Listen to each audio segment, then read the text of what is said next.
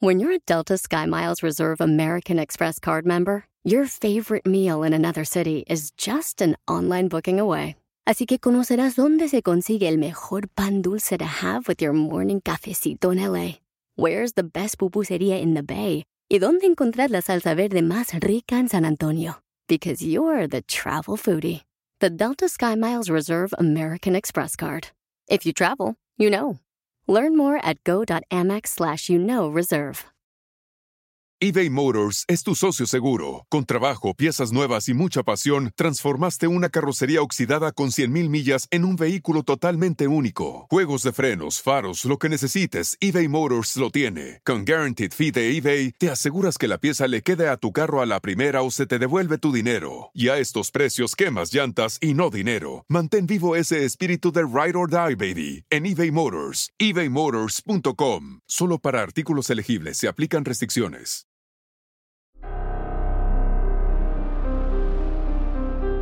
En Código Misterio encontrarás temas relacionados con energías, cuarzos, sanaciones, meditación, ovnis, fantasmas, pirámides, misterios inexplicables, culturas antiguas y continentes desaparecidos. Pero también nos remontaremos al conocimiento de nuestros ancestros para vivir una vida más sencilla pero plena. Bienvenidos.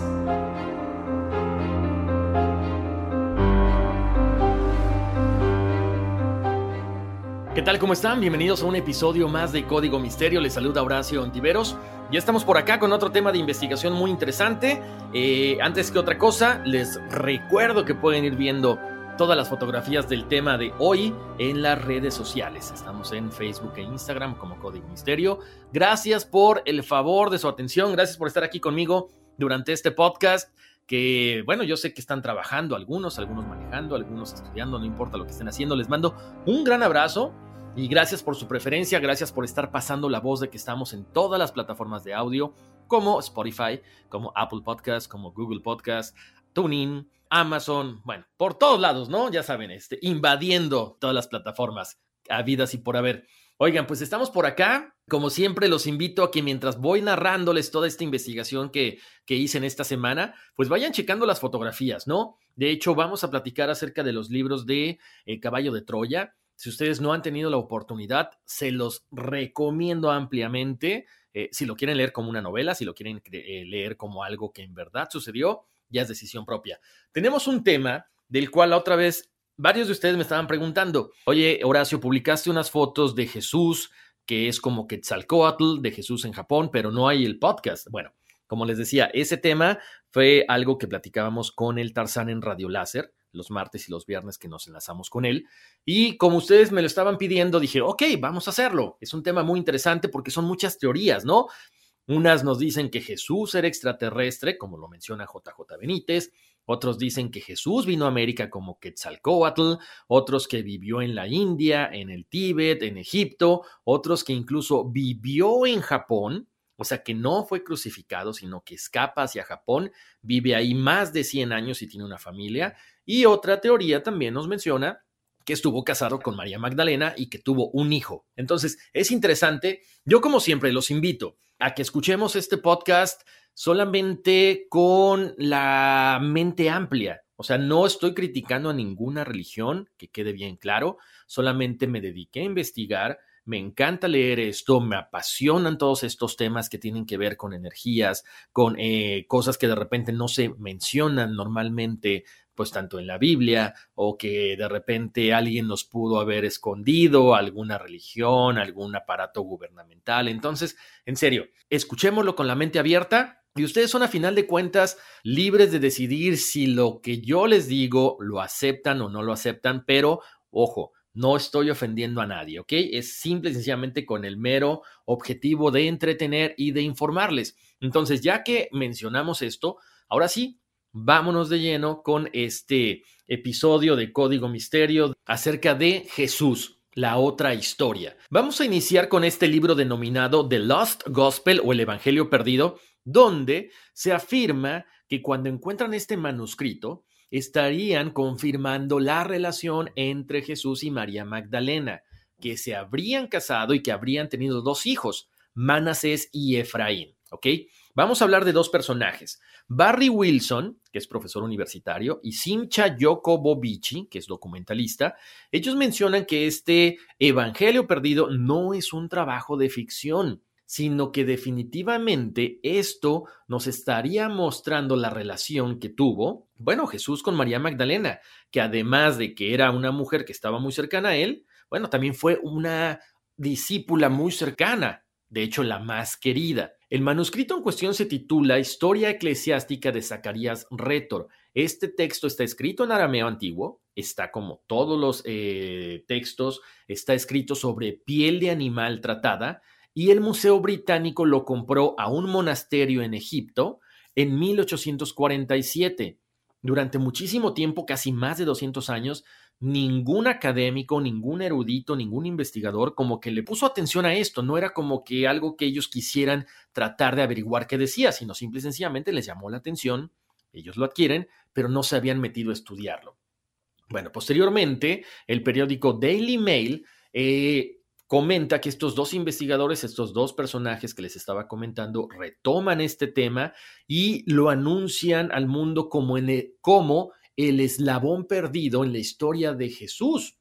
O sea, básicamente estábamos hablando de un evangelio que nadie sabía. Se ponen estas personas a estudiar este texto y dicen que encuentran muchas cosas muy extrañas, ¿no? Que todo está como encriptado, que todo está como con un código muy extraño, donde nos muestran a una persona de origen humilde, que fue dado por muerto, que vuelve a la vida y que se convierte en una especie de rey.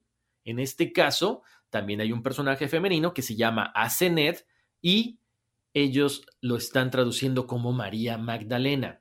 Ahora, aquí hay una cuestión interesante porque el diario británico resalta que las historias sobre Jesús y María Magdalena siempre han estado muy presentes en la vida popular. Sobre todo, la primera vez que aparecen es cuando Martin Scorsese lanza la película La Última Tentación de Cristo en 1988, donde muestra una relación entre Jesús y María Magdalena.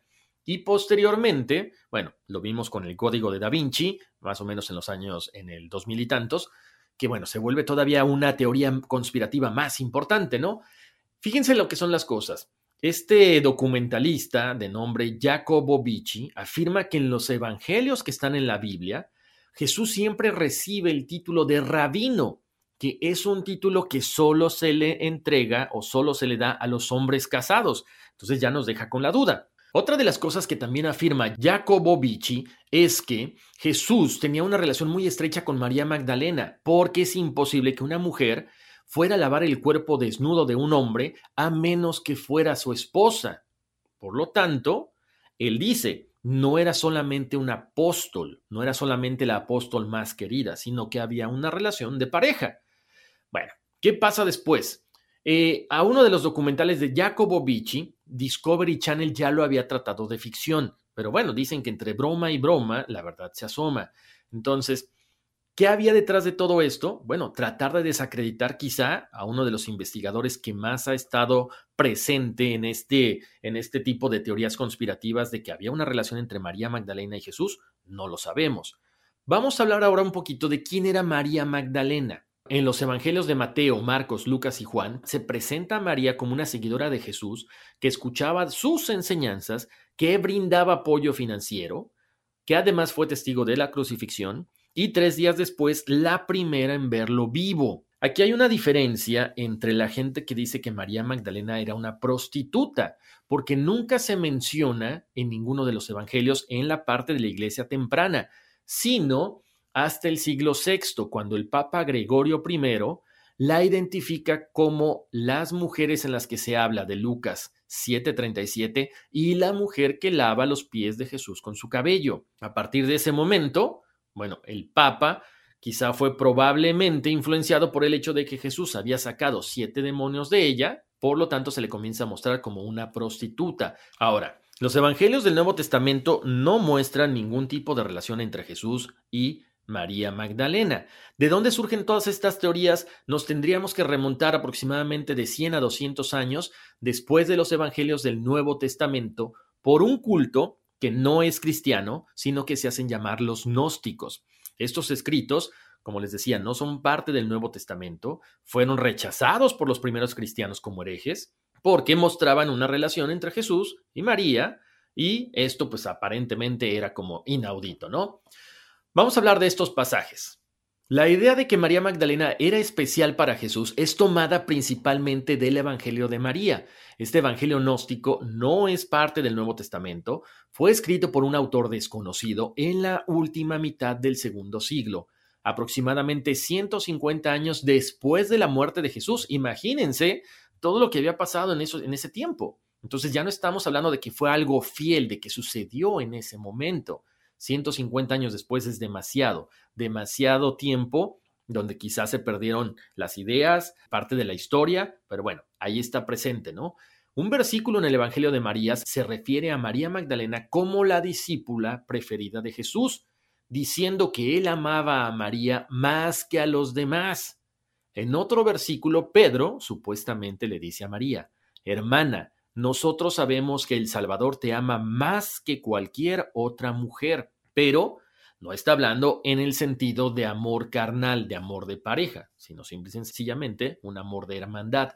Bueno, posteriormente aparece en escena este famoso libro, El Código de Da Vinci, o la película, que si no la han visto, se la recomiendo, por supuesto, donde eh, Dan Brown, que es el autor, menciona que María Magdalena es una mujer judía de la tribu de Benjamín, se casa con Jesús y dio luz a un hijo. Esta teoría en específico dice que solamente fue un hijo o una hija. ¿Qué pasa? Trata de dejar en manos de ella la iglesia porque le quería devolver la deidad femenina a la vida humana y al conocimiento en general. Después de la crucifixión de Jesús, María Magdalena huye a la comunidad judía de Provenza, donde ella y su hija, Sar, hallaron refugio el vientre de María Magdalena se le considera el santo grial, por lo tanto no es la copa que han buscado por muchos siglos, que aparentemente está escondida o en Oak Island, la tenían los caballeros templarios. Esto es lo que dice esta teoría, ¿sí? Y que además los restos de María Magdalena están bajo la pirámide de cristal a la entrada del Museo de Louvre, en París, en Francia. Y, por supuesto, que el prioriato de Sion y los caballeros templarios se han dedicado a proteger la historia y las reliquias porque ellos consideran a María Magdalena como diosa y como madre divina. Como les decía, creo que con la aparición de este libro del Código de Da Vinci, eh, bueno, se vuelve todavía más fuerte el revolú, ¿no? Hay que recordar que esta novela eh, vendió más de 80 millones de copias aproximadamente, quizá ahorita ya son más, fue traducida a más de 40 idiomas, y que, por supuesto, pone en tela de juicio lo que nos ha dicho la Iglesia al mostrarnos a un Jesús más humano y que, bueno, tenía una relación muy cercana a María Magdalena como esposa y que tuvo además una hija. Pero ¿qué hay detrás de todo esto también? Bueno, una de las, eh, de las obras de arte más importantes, pero también que se volvió más controversial, es la Última Cena, porque ahí nos muestra Leonardo da Vinci, que es el encargado de crear esta obra, cosas muy extrañas que en estos momentos les voy a ir narrando, que tiene que ver con la figura de Jesús, que tiene que ver con María Magdalena y con el mismo Leonardo da Vinci. Así que bueno, pongan atención y vayan checando las fotos ahorita en Facebook y en Instagram de Código Misterio. Ok, empecemos con que la última cena es un mural de 460 centímetros de alto, 880 centímetros de ancho. Está ejecutado al temple y óleo sobre dos capas de preparación de yeso. Fue pintado por Leonardo da Vinci entre 1495 y 1497 en la pared del convento dominico de Santa María delle Grazie, en Milán, Italia, por encargo del duque Ludovico Sforza. Este es uno de los momentos más importantes porque son los momentos más dramáticos en la vida de Jesús, porque lo sabemos, está acompañado de sus discípulos y antes de realizar la sagrada ceremonia de la Eucaristía por primera vez anuncia que uno de sus doce discípulos lo va a traicionar. En Juan 13:21 se lee, Llegada la hora, Jesús se sentó a la mesa con los apóstoles y les dijo, Yo tenía gran deseo de comer esta Pascua con vosotros antes de padecer, pero os digo que ya no la volveré a comer hasta que sea la nueva y perfecta Pascua en el reino de Dios, porque uno de vosotros me traicionará. La revelación de Jesucristo, como les digo, es muy fuerte porque está señalando a que uno de los apóstoles lo va a traicionar.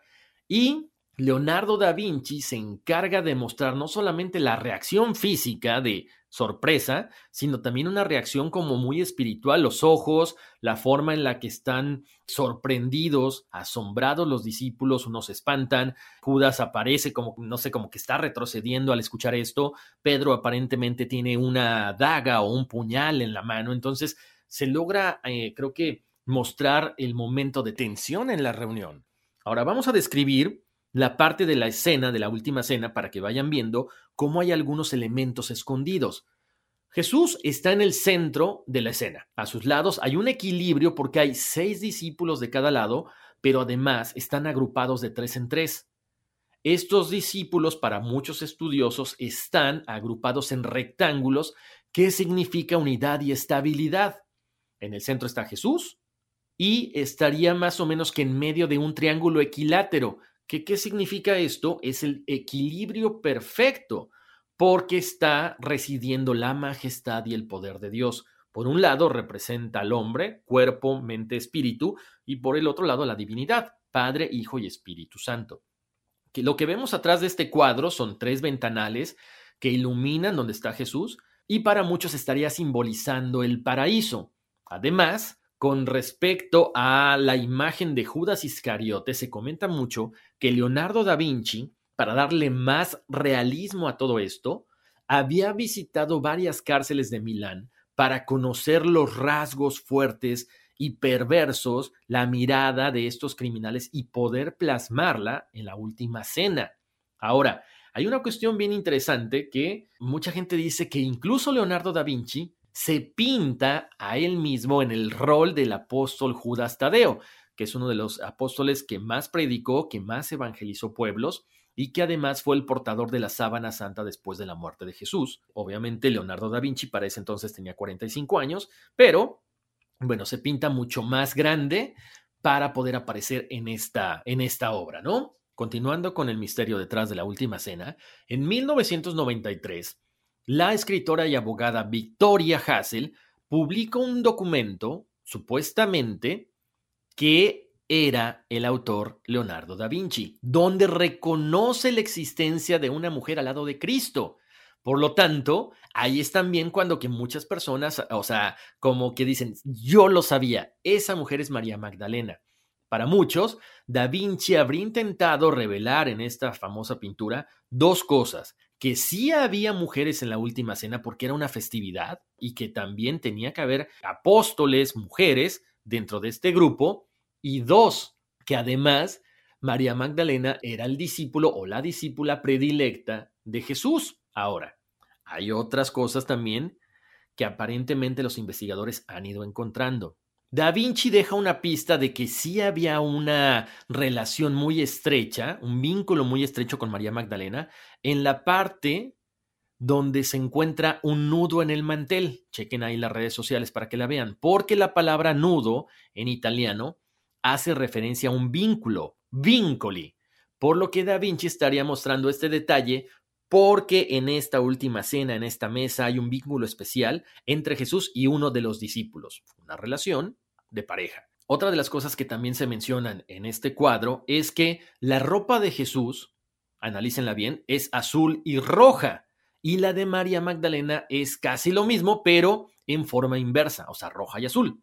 Por lo tanto, muchos expertos dicen, ahí está la señal de que ellos se complementaban, de que estaban unidos no solamente en esta relación maestro-discípulo, sino en una relación de pareja, en un matrimonio. Incluso no solamente aparece María Magdalena al lado de Jesús, sino también el Santo Grial, pero no es el Santo Grial que nosotros estamos creyendo, esta copa, no, es decir, que ahí aparece el hijo de ambos. Chequen nada más cómo está aparentemente un bebé en una posición sentada.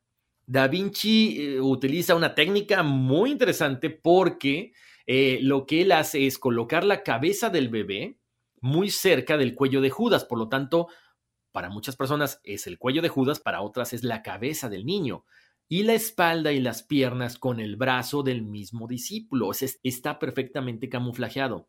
El bebé en la pintura, chequen, parece como que está girando la cabeza hacia Andrés y este discípulo lo está viendo, pero está mostrando una gran sorpresa con las dos manos levantadas, pero no deja de mirar a los ojos al niño.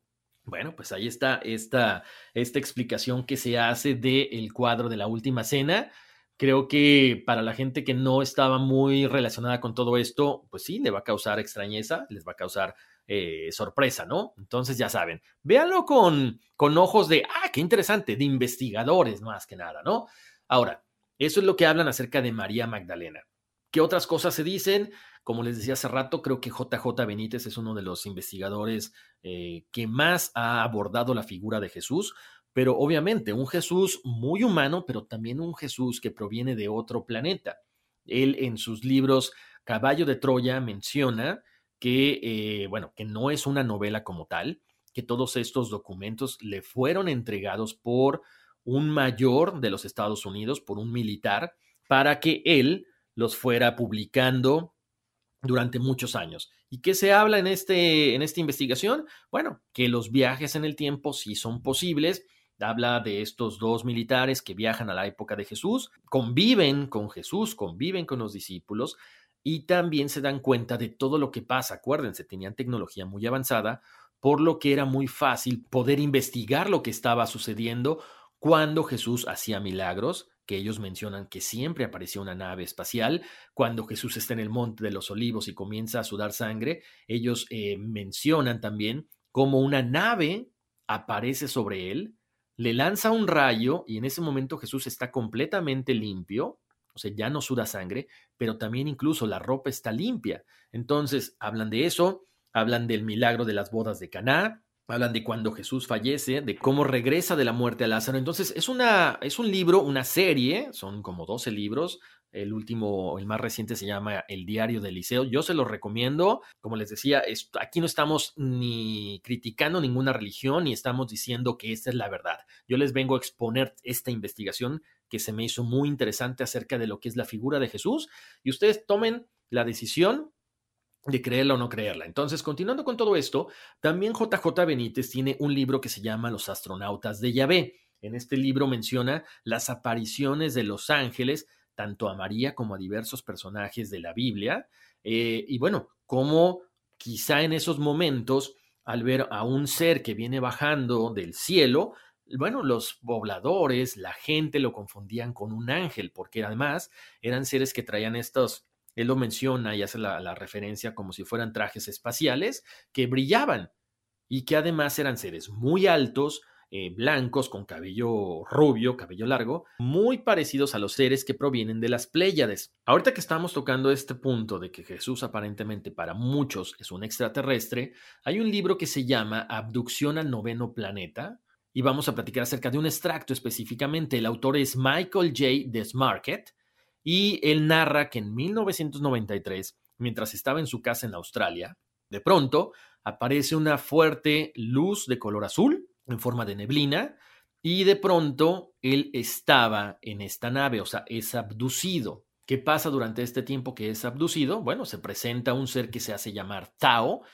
y le comenta que él es un ser humano hermafrodita, andrógino, no hombre ni mujer, con cabellera rubia, con ojos claros, con facciones muy finas, de aproximadamente 3 metros de altura y con ropa que estaba creada en solo una pieza. También comenta que Tao portaba un casco transparente que le cubría la cabeza y de esta forma, pues básicamente impedía la contaminación de virus, de bacterias y además mejoraba su respiración.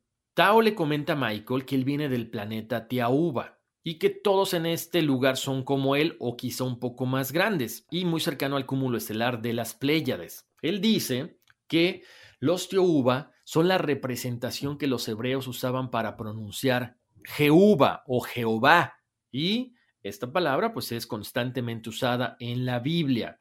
Michael comenta que ellos, estos personajes de este planeta de las Pléyades o de este cúmulo, enviaron una nave espacial y que uno de ellos apareció ante la Virgen María, comentándole que iba a quedar embarazada, que es implantado un embrión mientras ella estaba bajo hipnosis, Y posteriormente, cuando Herodes comienza a hacer la matanza de los niños, estos seres extraterrestres evacúan bajo hipnosis a María, a José, a Jesús, y él menciona que incluso dos animales, dos burros, para ponerlos en un lugar muy cercano a Egipto. También comenta este extraterrestre que Jesús tenía la capacidad de hacer todos los milagros que están escritos en la Biblia, resucitar muertos, curar la ceguera, curar sordera, y que cuando Jesús es crucificado y muerto, ellos estuvieron ahí para sacarlo de la tumba y llevárselo a la nave espacial para revivirlo. Y en ese momento es cuando prueba Jesús una vez más su inmortalidad, muestra a la gente de que sí hay vida después de la muerte y le da la esperanza a todos los demás de que todos tenemos una chispa de nuestro creador, de Dios. Ahora, continuando con otra teoría que tiene un poquito que ver con lo que estaba comentando ahorita, es, ¿qué pasa con Jesús de los 12 a los 30 años o a los 33 años, como muchos expertos mencionan? Se dice que estuvo en la India, en el Tíbet, en Japón, y que no murió a los 33 años, sino que en realidad vivió más de 100 años, que tuvo una esposa y que tuvo tres hijas. Estas afirmaciones forman parte de una creencia de un pequeño grupo de cristianos que residen en el pueblo de Shingo, al norte de Japón. Ahora, ¿por qué esta teoría ha cobrado mucha importancia últimamente? Bueno, porque aparentemente en 1932 un sacerdote descubre un pergamino que él decía que era el testamento de Jesús, dictado por él mismo antes de morir y que a la vez identificaba a este pueblo como su lugar de sepultura. El pergamino se destruye en la Segunda Guerra Mundial, pero existía una copia de esta transcripción que se exhibe en el museo de la Villa de la Leyenda de Cristo en este pueblo, que está muy cerca de la famosa tumba de Jesús y que además los expertos que han analizado todo este, este idioma de japonés antiguo que aparece en este documento, bueno, aparentemente dicen que sí, efectivamente hablan de un personaje que tiene que ver mucho con el Medio Oriente. De hecho, en la primera investigación lingüística se demuestra que una de las palabras que aparecen en este documento, erai, no pertenece a la lengua japonesa, sino que es muy similar a la palabra hebrai, que significa hebreo. Por lo tanto, en la antigua lengua hebrea, la palabra erai se asemeja a la expresión una montaña, que es donde está sepultado Jesús en Japón. Y de hecho hay una canción que data de hace más de dos mil años, que cuando el doctor Tom J. Chalco la analiza y la graba y la empieza a repetir muchas veces, las palabras que estaban ahí eh, grabadas comienzan a tener un significado completamente diferente, porque aparenta del el japonés a la hora que las empiezan a reproducir a más velocidad, se escucha como si fuera hebreo, y dice, soy yo, Joshua, el niño dado por Jehová.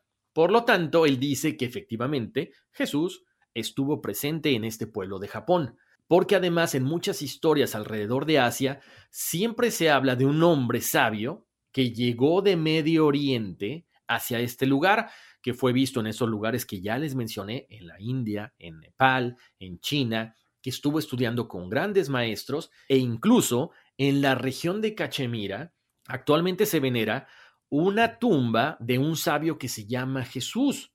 Entonces, para muchos investigadores es completamente imposible que haya tantos personajes tan similares a Jesús y más o menos en los mismos tiempos. Por lo tanto, ellos aseguran que Jesús estuvo presente en Asia durante estos años perdidos. Hay algunos investigadores que comentan que, bueno, llegó a los 14, a los 12, otros dicen que Jesús llegó a Japón a los 21 años y buscó la sabiduría de la divinidad durante 12 años. Después regresa a Judea a los 33 años, se entrega a su misión y por supuesto posteriormente pues es crucificado, ¿no? Ahí viene otra cosa. Muchas personas dicen que no fue crucificado, como les decía ahorita, especialmente los japoneses, sino que este lugar es ocupado por su hermano menor, Isukiri. Cuando muere el hermano de Jesús, él logra escapar de Jerusalén con dos reliquias una oreja de su hermano crucificado y un mechón del cabello de María. Ahí es donde reside por muchísimos años, se retira, forma una familia y es enterrado en este lugar donde hoy está esta enorme cruz de madera, según afirman varias personas. Ahora, continuando con la investigación, nos encontramos bueno, todo lo que tiene que ver con el misterio de Quetzalcoatl, que fue uno de los dioses más importantes de Mesoamérica y que además la presencia de él se repite en muchas civilizaciones prehispánicas, tanto que incluso algunos frailes durante la conquista se encargaron de documentar la historia de los pueblos sometidos y su transición, por supuesto, al catolicismo. ¿Por qué se dice que los eh, mayas, que los aztecas, que muchas culturas de Mesoamérica estaban esperando el regreso de Quetzalcoatl y confundieron a los españoles con él? Porque precisamente recordaban a Quetzalcoatl como un hombre blanco, ojos azules, barba, que vino de tierras muy lejanas con la intención de enseñar a todas estas culturas conocimientos en agricultura, en astronomía, en ciencias y artes. Por eso confundían a Quetzalcoatl con Jesús. Ahora quiero tocar aquí algunas similitudes entre Jesús y Quetzalcoatl. Los dos nacen por obra de un milagro. Una estrella es asociada con Jesús como con Quetzalcoatl. Según la Biblia, lo sabemos, el nacimiento de Jesús fue anunciado por la estrella de Belén. Y cuando Quetzalcoatl partió, apareció Venus, este planeta que muchos nativos lo conocían como una estrella. Número 3. Jesús y Quetzalcoatl fueron considerados como deidades universales, no solamente locales. A la serpiente emplumada la podemos encontrar en Teotihuacán, en el año 150 después de Cristo, pero también entre los mayas con el nombre de Cuculcán, en Tula con el nombre de Quetzalcoatl y también con los mexicas hasta la llegada de los españoles. 4. La cruz fue un símbolo asociado con Jesucristo y con Quetzalcoatl. Existe en la iconografía del Anáhuac un símbolo que es constante desde los olmecas hasta los mexicas, que es una cruz o una X, que está presente en la mayoría de las llamadas obras de arte del México antiguo. Esta es la cruz de Quetzalcoatl o Quincunce tiene el valor del punto central, ya que simboliza el reencuentro del cielo y de la tierra. Es besar el cielo y la tierra, así es como se le menciona. Número 5.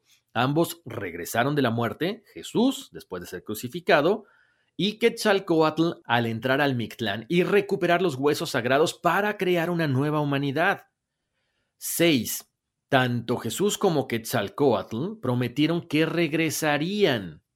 Número 7 dejaron a sus seguidores grandes enseñanzas que darían paso a una nueva forma de ver el mundo y de vivirlo. 8. A los dos los expulsaron de esta tierra sus enemigos. Bueno, y con esta última teoría, donde mostramos las semejanzas entre Quetzalcoatl y Jesús, y sobre todo cómo todas estas culturas mesoamericanas no le hicieron daño a los españoles porque creían que era el regreso de Quetzalcoatl, pues nos muestran que Jesús quizá estuvo por diferentes partes del mundo recorriendo, eh, enseñando su palabra, enseñando el amor hacia los demás, hacia el prójimo. Bueno, continuando con todas estas teorías que les he estado comentando, tenemos que platicar algo muy parecido a la historia de Jesús, pero que tiene que ver con el hijo de Dios persa Mitra. Y antes de Mitra, esta leyenda se atribuía a otros hijos de dioses en todo el mundo, incluido el griego Dionisio, el egipcio Osiris, el sumerio Damusi y el hindú Murugan. De hecho, si seguimos retrocediendo en el tiempo muchos miles de años atrás,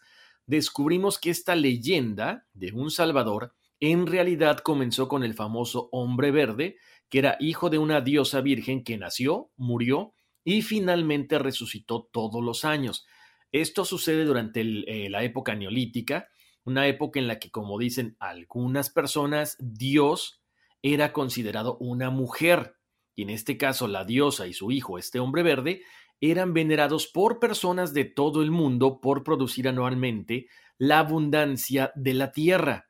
Surge esta leyenda, pues, en todo el mundo acerca de que bueno, esta diosa había sido impregnada por el sol, por el Padre de los cielos, y de ahí nace su hijo, este hombre verde. Este importante evento ocurre anualmente, precisamente en el momento del solsticio de invierno, cuando el espíritu del hombre verde, que habría estado durmiendo bajo tierra en el inframundo, vuelve a la vida.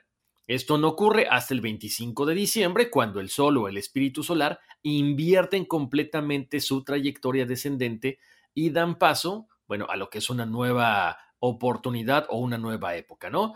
Les cuento también, la leyenda de este hombre verde cubre, por supuesto, no solamente la parte del invierno que estábamos platicando, también la parte del verano, que es cuando este hombre verde, cuando este niño madura y sigue, eh, ¿cómo les diré? Eh, creciendo rápidamente y por lo tanto cubre con la vegetación todo el mundo. Más adelante se dice que él fallece cuando llega el otoño, tal cual, ¿no? Cuando el otoño llega, las hojas se caen y dan paso al invierno, pero en esta historia dicen que, bueno, el hombre verde muere en el otoño a manos de su hermano, que es un señor oscuro y malvado. También, como les decía ahorita, tiene mucho que ver la historia de Ishtar y Tamuz. Esto es procedente de la ciudad de Mesopotamia y es una leyenda neolítica también, pero en este caso tiene que ver con la historia de la diosa como Inanna o Ishtar, que anualmente daba a luz al futuro rey bajo el nombre de Damusi o Tamuz, y esto también queda plasmado en Egipto, donde se considera que los faraones eran gobernantes encarnados de Horus, eran hijos de la diosa Isis y gobernaban bajo la autoridad de la diosa Isis. Ahí está lo que yo les decía, que en ese entonces a Dios se le consideraba mujer. Obviamente, de manera similar, se decía que Osiris moría y resucitaba cada año. Entonces, Osiris resucitaba con la inundación anual del río Nilo y es cuando comenzaban los primeros brotes de la naturaleza. Esto respecto a la leyenda del hombre verde. Ahora, también por ahí hemos estado escuchando acerca de cuándo nació Jesús. Como lo comentaba ahorita, esto tiene que ver con la cuestión de otras culturas por la parte del solsticio de invierno. Ahora, no solamente hablamos de Jesús, con todas estas teorías conspiranoicas acerca de quién era, de dónde venía, en dónde estuvo y demás, sino que también hay varias historias que no se ponen muy bien de acuerdo. ¿Cuándo nació? Si fue en diciembre o fue el 6 de abril. Como siempre, yo se los dejo a su consideración pero bueno, espero que hayan disfrutado este podcast tanto como yo. Muchísimas gracias por haberme acompañado. Tenemos una cita la próxima semana aquí en Código Misterio. Vayan a ver, por favor, todas las fotos que tenemos ahí en eh, el Facebook y el Instagram de Código Misterio. Ahí les puse, por supuesto, esta imagen de Jesús cuando está siendo crucificado y se ven algunos ovnis. También puse algunos análisis de la eh, última cena que fue pintada por Leonardo da Vinci, donde aparece el apóstol Juan o María Magdalena, no sabemos. También donde aparentemente está el hijo que concibe Jesús con María Magdalena.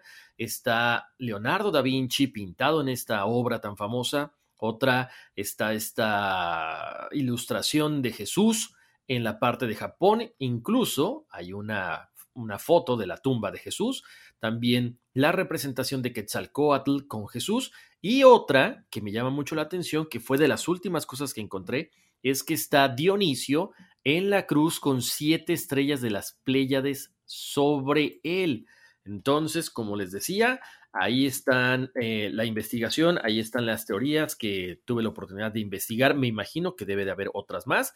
Pero bueno, muchísimas gracias por haberme acompañado en esta aventura. Nos escuchamos muy prontito. Recuerden descargar el podcast en su plataforma de audio favorita. Estamos en Apple Podcast, Google Podcast, Spotify, iHeart, Amazon. En todos lados pasen la voz. Chequen redes sociales. Si quieren comprar por ahí cuarzos, libros, tarots y demás, vayan a horacioontiveros.com. Y los invito también porque próximamente estaremos ya eh, con nuevas entrevistas en el proyecto de Bienestar Integral, un proyecto muy bonito, con mucho amor que también lo hacemos, que es Todos por el NES o U All for NES. Bueno, muchísimas gracias. Vámonos. Bueno, muchísimas gracias y como siempre, vámonos, que aquí espantan.